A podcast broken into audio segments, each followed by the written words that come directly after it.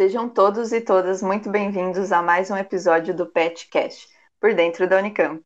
Meu nome é Isabela Ekstrom e hoje temos como convidado o Pedro, aluno da Biologia da Unicamp. Seja muito bem-vindo ao nosso podcast e pode se apresentar para o pessoal. Olá todo mundo, meu nome é Pedro Magalhães, eu sou biólogo formado pela Unicamp, eu fiz eh, graduação entre 2013 e até o final de 2016 e hoje eu faço mestrado na, na Faculdade de Ciências Médicas, mas ainda dentro da área de genética. Ah, muito bom. E o tema da sua pesquisa é o estudo da modulação hormonal de comportamentos instintivos mediados pela olfação. Como é que você chegou nesse tema? Então, é, na graduação eu tive aula com um professor, o Fábio Paps, ele é um professor de genética, né, que dá aula para o IB, também dá aula para outros cursos, é, mas dá aula de genética, sobretudo. Ele estuda neurociência, mais especificamente, né, ele estuda o sistema olfativo usando o camundongo como animal modelo.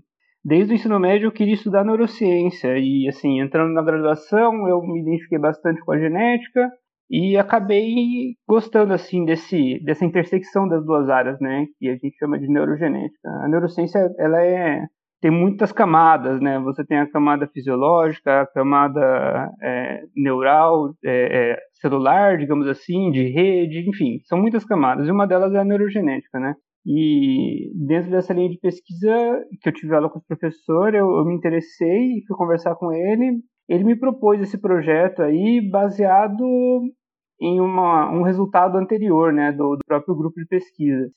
Certo, Pedro. Conta pra gente, então, como é que foi o seu projeto? Como que surgiu essa ideia? Como que vocês desenvolveram isso?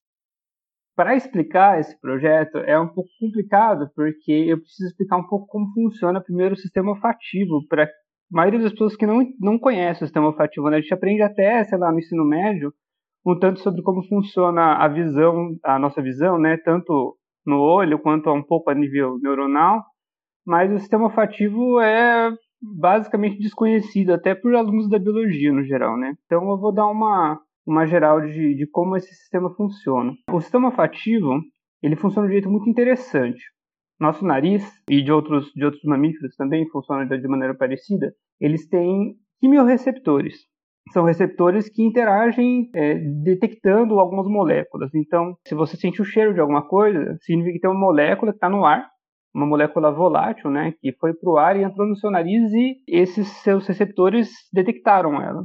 Só que uma coisa interessante é que como ela acontece assim, nós temos milhares de receptores diferentes no nosso nariz. E para cada cheiro, o que está acontecendo a nível neuronal, a nível desses receptores, é que um grupo desses receptores detecta cada coisa. Então, por exemplo, quando você sente o cheiro de uma rosa, os receptores A, B, D e E são ativados. Aí pode ser que o cheiro de um defunto seja quase todos os mesmos receptores com algumas diferenças. Pode ativar o receptor A, B, C, D, E e F para um cheiro de, de defunto, enquanto era só um grupo desses que você sentiu o cheiro de rosa. É uma ativação combinatorial, né, que acontece para a gente sentir o cheiro de alguma coisa e identificar como o cheiro daquela coisa, né. O que é interessante é que esses quimioreceptores funcionam assim. Cada célula que tem quimioreceptor, né, cada célula neuronal que fica ali exposta ao, à sua cavidade nasal para perceber esses cheiros, ela expressa um único quimioreceptor. Então, tem milhares de genes possíveis para expressar e o seu corpo decide, tipo, ah, essa célula vai, vai ter esse gene aqui, essa célula vai expressar esse outro gene aqui, essa célula vai expressar esse outro gene aqui. Então, cada célula vai ter só um desses quimioreceptores que vai estar ali na membrana dela, voltada para a cavidade nasal, né?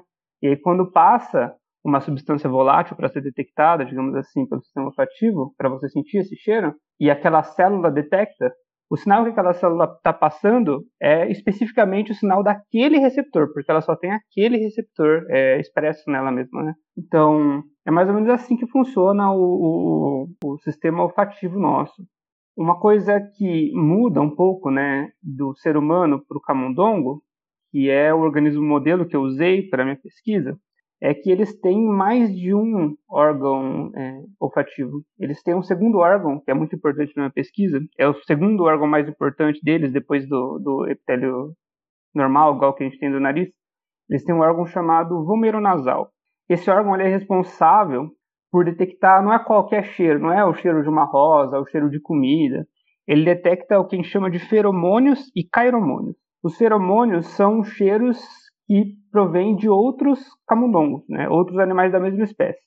E os cairomônios são os cheiros que provêm de animais de outras espécies, como por exemplo um predador, uma cobra, um gato. E aí que a gente entra no tema, né? Porque o tema da pesquisa fala de comportamento instintivo mediado por olfação. Então, quando, por exemplo, um camundongo sente o cheiro de uma cobra, esse órgão é que sente esse cheiro, é um cairomônio, né, o cheiro da cobra, e esse cheiro, ele é como se fosse um gatilho, assim. Assim que ele sente esse cheiro, ele desencadeia um comportamento instintivo de fuga. É, ele percebe que ele está em perigo próximo de um predador e ele se esconde, corre, tem medo é, é um comportamento ativado de maneira instantânea, assim. Esse é um de muitos. É, tem muitos comportamentos sociais, é, tanto intraespécie quanto interespécie, que os camundongos apresentam que são mediados por esses, é, esses cheiros, né, esses feromônios e feromônios. E um deles, que é o que levou a essa pesquisa, né, um desses comportamentos é o comportamento de agressividade de um macho de um camundongo macho para com filhotes, é o que a gente chama de em vários animais de infanticídio. Não necessariamente acaba com a morte dos filhotes, mas pode acontecer, né? É, e é geralmente é por isso que o, o, comportamento existe, né? Quando um macho detecta um filhote ele decide matar o filhote. Ele é um comportamento que vários animais fazem, é muito é muito conhecido entre os estudantes de biologia o exemplo do leão. O leão faz esse comportamento de infanticídio. Se ele encontra uma fêmea que tem filhotes e os filhotes não são dele, quando ele se tornou o alfa, ele não tem interesse que as fêmeas do grupo cuidem de filhos de outros machos. Ele quer que a prole dele, né, seja criada e se desenvolva e seja bem sucedida. Então ele mata os outros filhotes. Ele mata mesmo. Mata os filhotes de todos os outros machos para poder copular com as fêmeas e ter os próprios filhotes. Para camundongo não é diferente, a explicação evolutiva é a mesma, né? Se é um camundongo macho encontra uma fêmea que tem filhotes, ele mata os filhotes para poder fazer com que ela entre no período fértil, né? Porque o fato de que ela tem filhotes pequenos, a, a fêmea, tanto, tanto do, leão, do, do leão quanto do camundongo, o fato de que ela tem filhotes pequenos impede o ciclo menstrual dela de entrar no período fértil. Ela fica um tempo fora do período fértil cuidando dos filhotes. Então, o macho mata os filhotes para poder que a fêmea entre no período fértil e cuide dos filhos dele.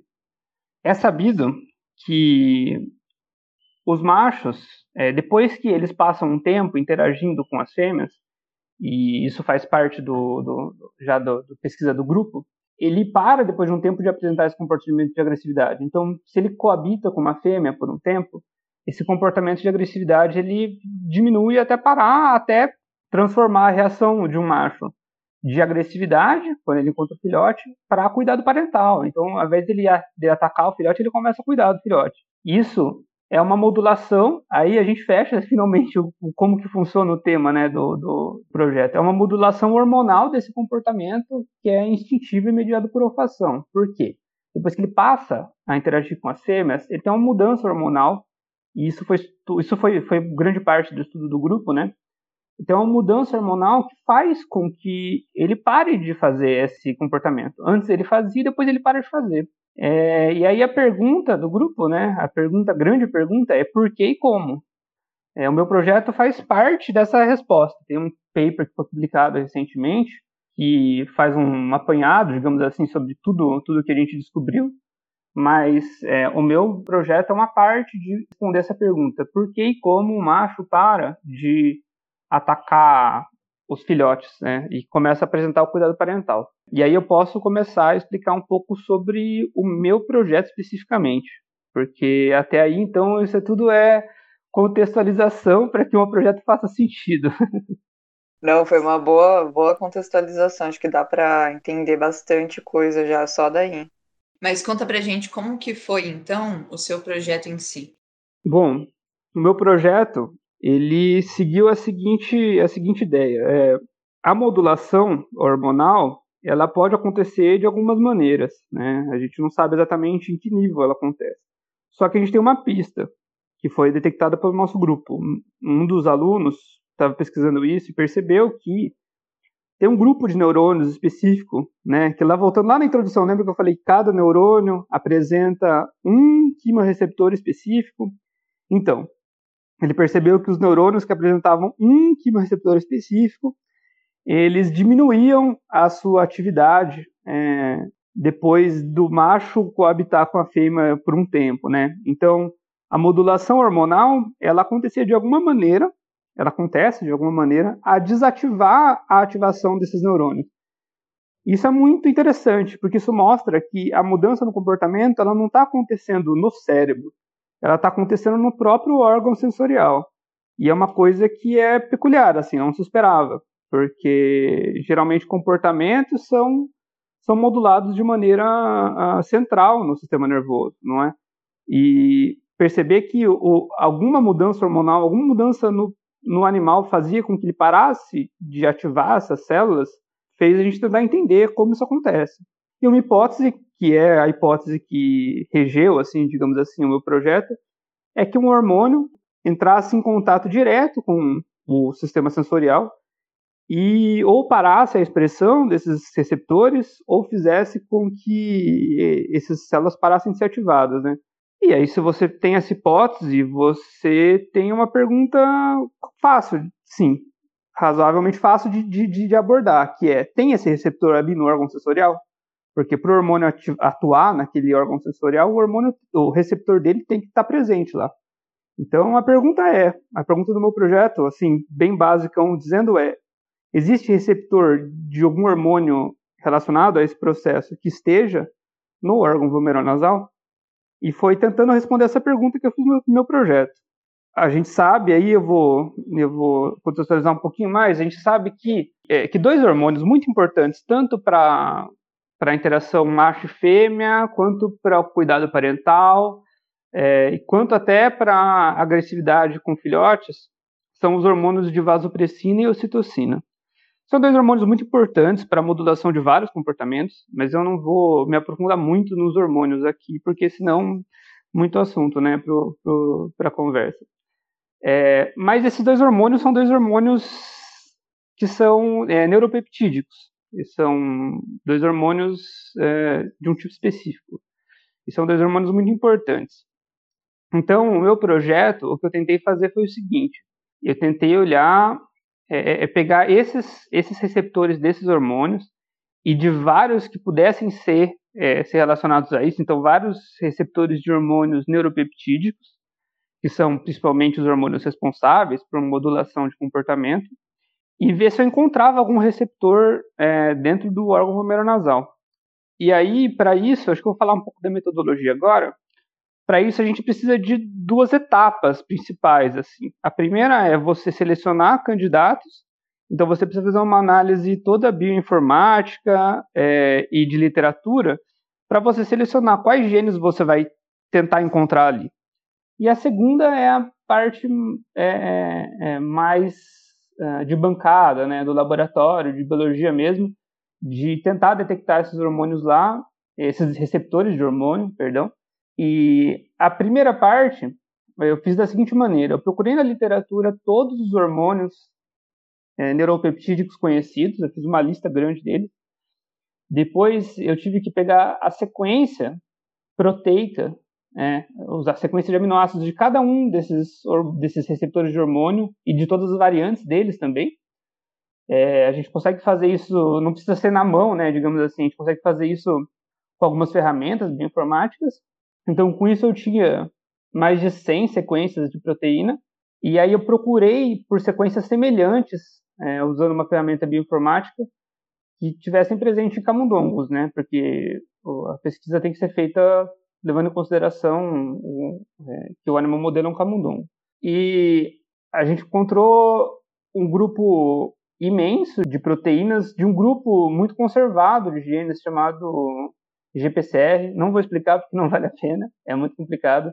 Por quê? Mas é um grupo grande, é um grupo muito bem conservado evolutivamente e que tem muitos genes, né? Então, para diminuir um pouco a lista de candidatos, a gente fez duas coisas. A primeira é a gente procurou, a gente, a gente usou um, um algoritmo para agrupar esses genes em, em grupos menores, que são mais bem relacionados entre si, e a gente procurou lá na lista original quais daqueles cento e poucos genes, é, onde eles estão, em que grupos desses eles estão.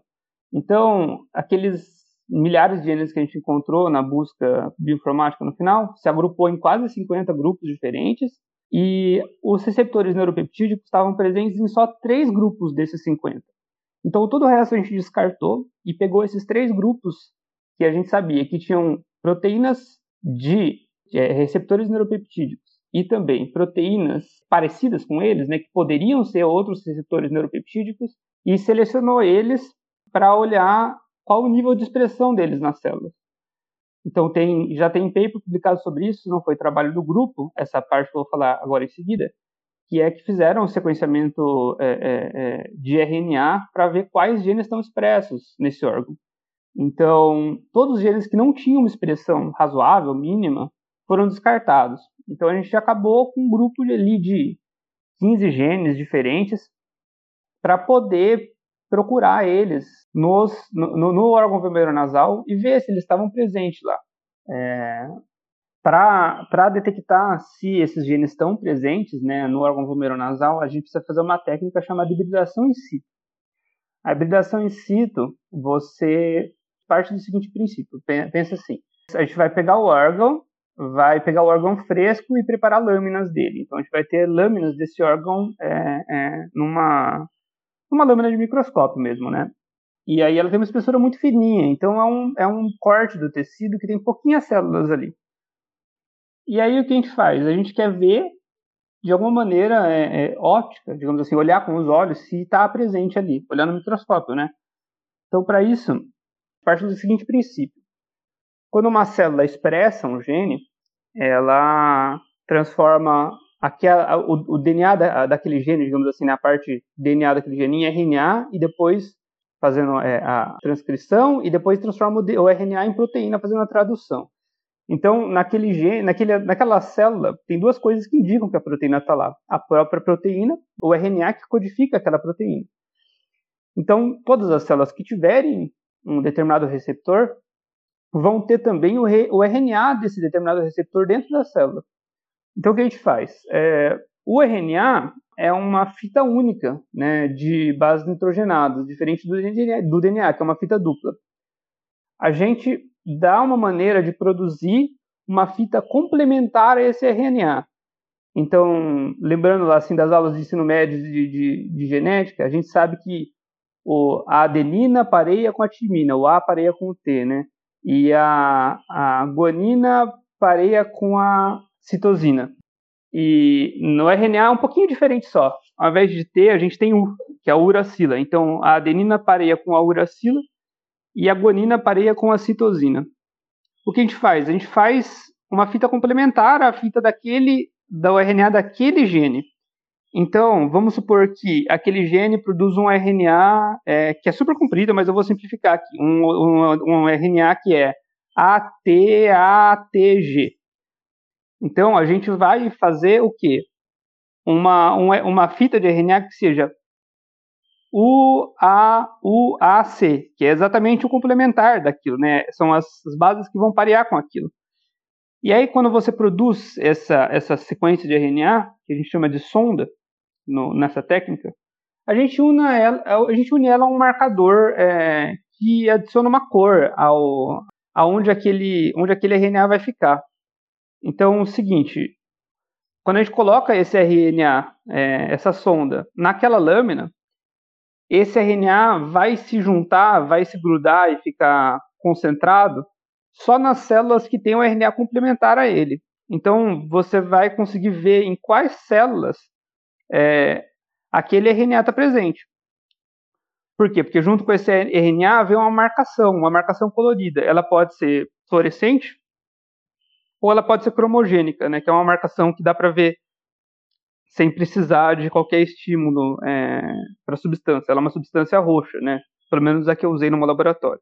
Então, no fim, o que acontece? Quando você faz toda essa técnica de hibridação in situ, você produz uma lâmina, um corte histológico, né, um corte do tecido daquele órgão, você adiciona essa sonda lá, essa sonda de RNA complementar ao gene que você tem interesse de investigar. Essa sonda ela se liga ao RNA daquele gene específico. E aí, quando você vai olhar essa lâmina lá no microscópio, você vai ver pontinhos específicos de, é, é, de células que têm esse RNA, porque elas vão estar tá, elas vão estar tá com uma cor roxa, porque a sonda se juntou naquelas células e se concentrou ali. E é assim que a gente consegue ver se um determinado gene é expresso num tecido usando essa técnica de hibridação in situ. Então, e aí no meu projeto, o que a gente fez foi fazer toda aquela análise bioinformática, aquela aquela, é, aquela pré-análise bioinformática, né, para decidir quais candidatos a gente investigar por hibridação in situ. A gente chegou numa seleção de alguns candidatos, né, alguns genes candidatos, entre eles os próprios receptores de ocitocina e vasopressina, que são aqueles hormônios que a gente sabe que são importantes para muitas coisas. E fazendo é, a, o, o, meu projeto terminou, na verdade, né, o meu projeto individual, que foi pouco menos de um ano, ele terminou com essa avaliação in situ, é, fazendo análise de quais desses genes estão presentes né, no, no, no órgão glomerulonasal. É, o achado mais interessante da, do meu projeto né, foi que a gente encontrou tanto o, os receptores do, do, de ocitocina quanto os receptores de uma variante, quanto uma variante específica dos receptores de vasopressina é, no, no órgão romeronasal. E a gente também encontrou um receptor que não está relacionado, aparentemente, com todo esse processo, mas um receptor de serotonina, que também é um hormônio muito importante e que não, a gente não esperava encontrar lá. Então, esse achado, apesar de não ser o que a gente estava procurando para responder a pergunta que a gente está procurando, ele pode abrir, abrir portas para novas pesquisas, digamos assim, para novas perguntas, né? Por que, que ele está ali, o que, que ele faz? Nossa, assim, um assunto super complexo, mas é, eu tenho duas perguntas para fazer. A primeira é, a gente sabe que quando, quando a gente está falando de nível de evidência científica, né, tem aquela pirâmide lá famosa, e os estudos de animais, eles estão na base, né, porque primeiro você testa nos animais e fazer estudo com humanos é antiético. Então, será que existe alguma coisa é, sobre o sistema olfativo dos camundongos que possa estar relacionada com o sistema dos humanos. E a segunda seria, sabendo que essas pesquisas de, é, com estudos de animais, elas são uma das bases da pirâmide de evidência científica, qual que é né, a importância desse projeto? Porque, assim, eles dão um pontapé muito grande em vários assuntos que a gente só consegue estudar com animais, né? Tá certo. É, essa pesquisa é uma pesquisa mesmo feita com, com organismo modelo, né? Você usa o organismo modelo para tentar generalizar os achados para humanos. Essa é uma pesquisa que tem assim um, um viés muito grande disso, porque você está estudando não só o sistema olfativo de um, de um organismo diferente, é, o camundongo ele depende muito mais do sistema olfativo dele do que a gente. É, tem gente que tem, assim, não é exagero dizer que o camundongo depende mais do, do olfato dele até do que da própria visão para fazer as coisas que ele faz. Então ele tem um sistema olfativo mais desenvolvido que o nosso. E comportamento também é uma coisa muito complicada quando você vai passar de um organismo modelo para o ser humano, né? Porque nós temos linguagem, temos uma inteligência avançada, temos cultura, temos muitas outras coisas que modulam o nosso comportamento em alguns aspectos muito mais do que a própria biologia, né? Do que, do que um, um hormônio específico, enfim. Mas as mulheres estão aí com o ciclo menstrual delas para provar que, assim, alguma influência tem. A gente tem um. A gente fica, né? É, um pouco sujeito aos hormônios que a gente tem. E, assim, se você for parar para pensar, a gente costuma falar de hormônio, falar de, de, de, ciclo menstrual, relacionar esses assuntos um pouco diretamente, mas tem hormônios é, é, muito, muito mais claros que, que a gente pode dar exemplo, como, por exemplo, a, o cortisol. O cortisol faz a gente ficar irritado. A melatonina é outro hormônio que faz a gente sentir sono. Então, é, por mais que a gente se sinta evoluído, né, como ser humano, e um pouco mais independente de uma coisa, de um, de um comportamento instintivo, né? É o fato de que se a gente tem melatonina, a gente vai ter sono, é fato. Se a gente tem cortisol, a gente vai estar mais estressado, mais irritadiço, é fato. Então, existe um, um, grau ainda assim de abstração de como um, um, um, comportamento pode ser modulado por, por hormônio, né? Mesmo para gente. E eu falei de infanticídio, mas ele assim, ele é pareado com outro comportamento, né, que é o comportamento oposto, que é o comportamento de cuidado parental. E por mais que a gente não não veja, né, na sociedade evoluída nada perto que seja o infanticídio, né? Na verdade, eu acho que não é algo presente em primato. Eu posso estar falando besteira, mas eu acho que não. É, mas de qualquer maneira não é uma coisa presente na, nos humanos, né? Mas o cuidado parental já é muito, né? A gente passa anos e anos cuidando dos nossos filhos. Então, você começar a investigar a base de como é, é, um hormônio co consegue é, é, interagir com esse comportamento, é, pode ser interessante até mesmo para entender como a gente como a gente reage fisiologicamente ao pedido de cuidado parental, né? Tanto o homem quanto a mulher. Então, a importância principal desse projeto, ela é ela é uma coisa assim, é uma ciência muito de base. Ela é muito de base mesmo, porque é tentando desvendar um processo uh, genético e fisiológico, é, usando biologia molecular, né, sobre um processo é, é, já muito geral, né, que é o de comportamento. Então, tanto a abstração pra, de camundongo para ser humano é uma abstração grande, quanto o fato simplesmente de estar usando um organismo modelo, né, já é uma abstração grande. É, isso são barreiras que impedem que a gente leve a conclusão de diretamente, né, de um projeto como esse para uma para um conhecimento sobre como o humano funciona. Mas por outro lado, sem essa pesquisa, a gente, sem esse tipo de pesquisa, né, não querendo puxar sardinha para minha pesquisa especificamente, mas sem esse tipo de pesquisa a gente nunca teria como abrir as portas para olhar para isso, né? Porque não é possível você usar um ser humano para investigar o que foi investigado nessa pesquisa, para tentar perceber onde está expresso o gene, enfim. Para isso a gente tem que fazer cortes histológicos e você não consegue decidir quando você vai fazer um corte histológico de humano, apesar de que acontece, né?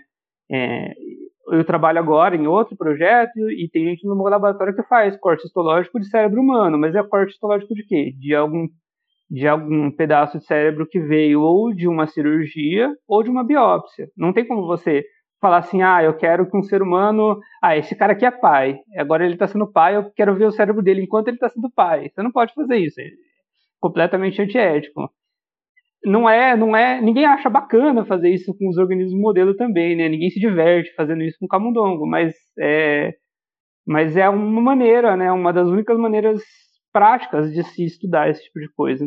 Então, acho que a importância é mesmo assim de abrir as portas para perguntas que que são necessárias para investigar essas, essas coisas assim. Sem esse sem esse tipo de projeto não daria não teria condição de de começar a fazer perguntas sobre o ser humano, né? Primeiro você tem que entender o básico de como as coisas funcionam. E, enfim, é um projeto bem de ciência de base mesmo. Nossa, é muito legal, velho. Muito legal mesmo o seu projeto. Chocada. Muito obrigado. É, tem mais alguma coisa assim que você gostaria de falar? É, só para matar a curiosidade, então, né, sobre quem ouviu um pouco do meu projeto e e quer saber qual é o fim da história, né, do comportamento de infanticídio. Mas o que aconteceu foi o seguinte, né, a gente detectou no fim do meu projeto, especificamente meu projeto individual, é, que tinha alguns receptores lá, entre eles de ocitocina e vasopressina, e fizeram vários estudos para perceber que, assim, se você injetasse hormônio de ocitocina no camundongo, ele passava, mesmo que ele não tivesse ficado perto de uma fêmea, ele passava a ter cuidado parental e ele parava de ativar aquelas células que eram ativadas pelo odor de filhote.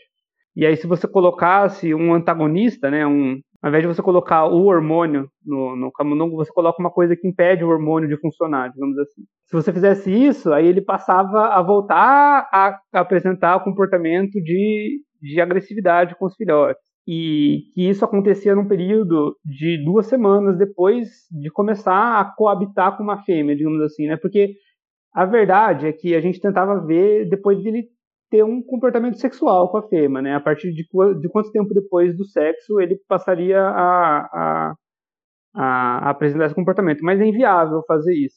É inviável porque você não consegue ter uma câmera e ficar contando ah, pronto, ali rolou uma cópula, a partir daqui eu vou começar a contar o tempo. Então a gente começou a contar o tempo a partir do momento que ele, a gente colocava eles para coabitar. E a verdade é que o camundongo é, é, é, um, é um animal que, assim, ele tem um comportamento sexual bem proeminente, digamos assim. Ele, ele faz cópulas várias vezes ao dia, então é razoável é, imaginar que ele, que o macho tenha copulado com a fêmea logo no primeiro dia.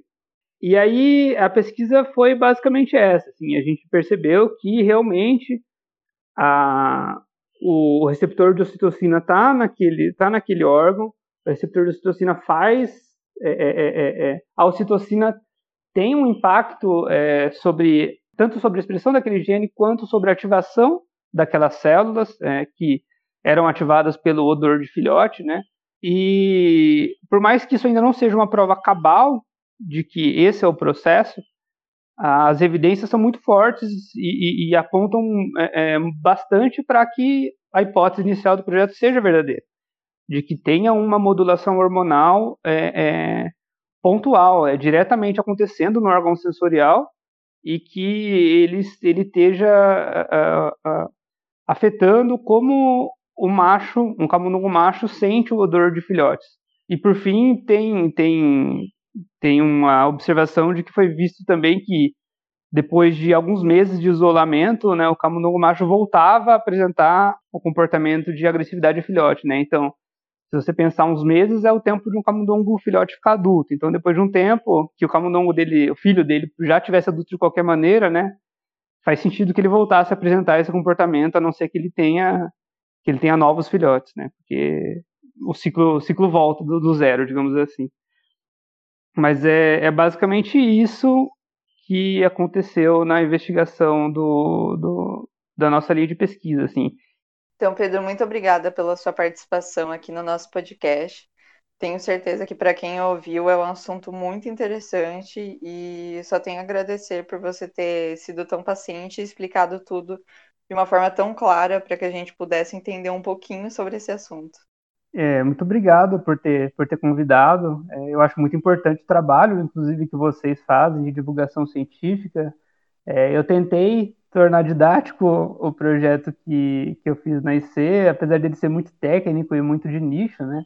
É, mas é isso. Eu gostaria de agradecer, agradecer bastante o convite e gostaria também aproveitar, né, e agradecer o trabalho do todo mundo que tornou isso possível, né? Em especial do meu orientador, o Fábio Patos, é, do meu co-orientador, que foi o Thiago Nakahara, que era um doutorando do, do, do laboratório no período que eu estava lá, e da Juliana José, que foi uma bioinformata que me ajudou muito na, na, na porção de bioinformática, né?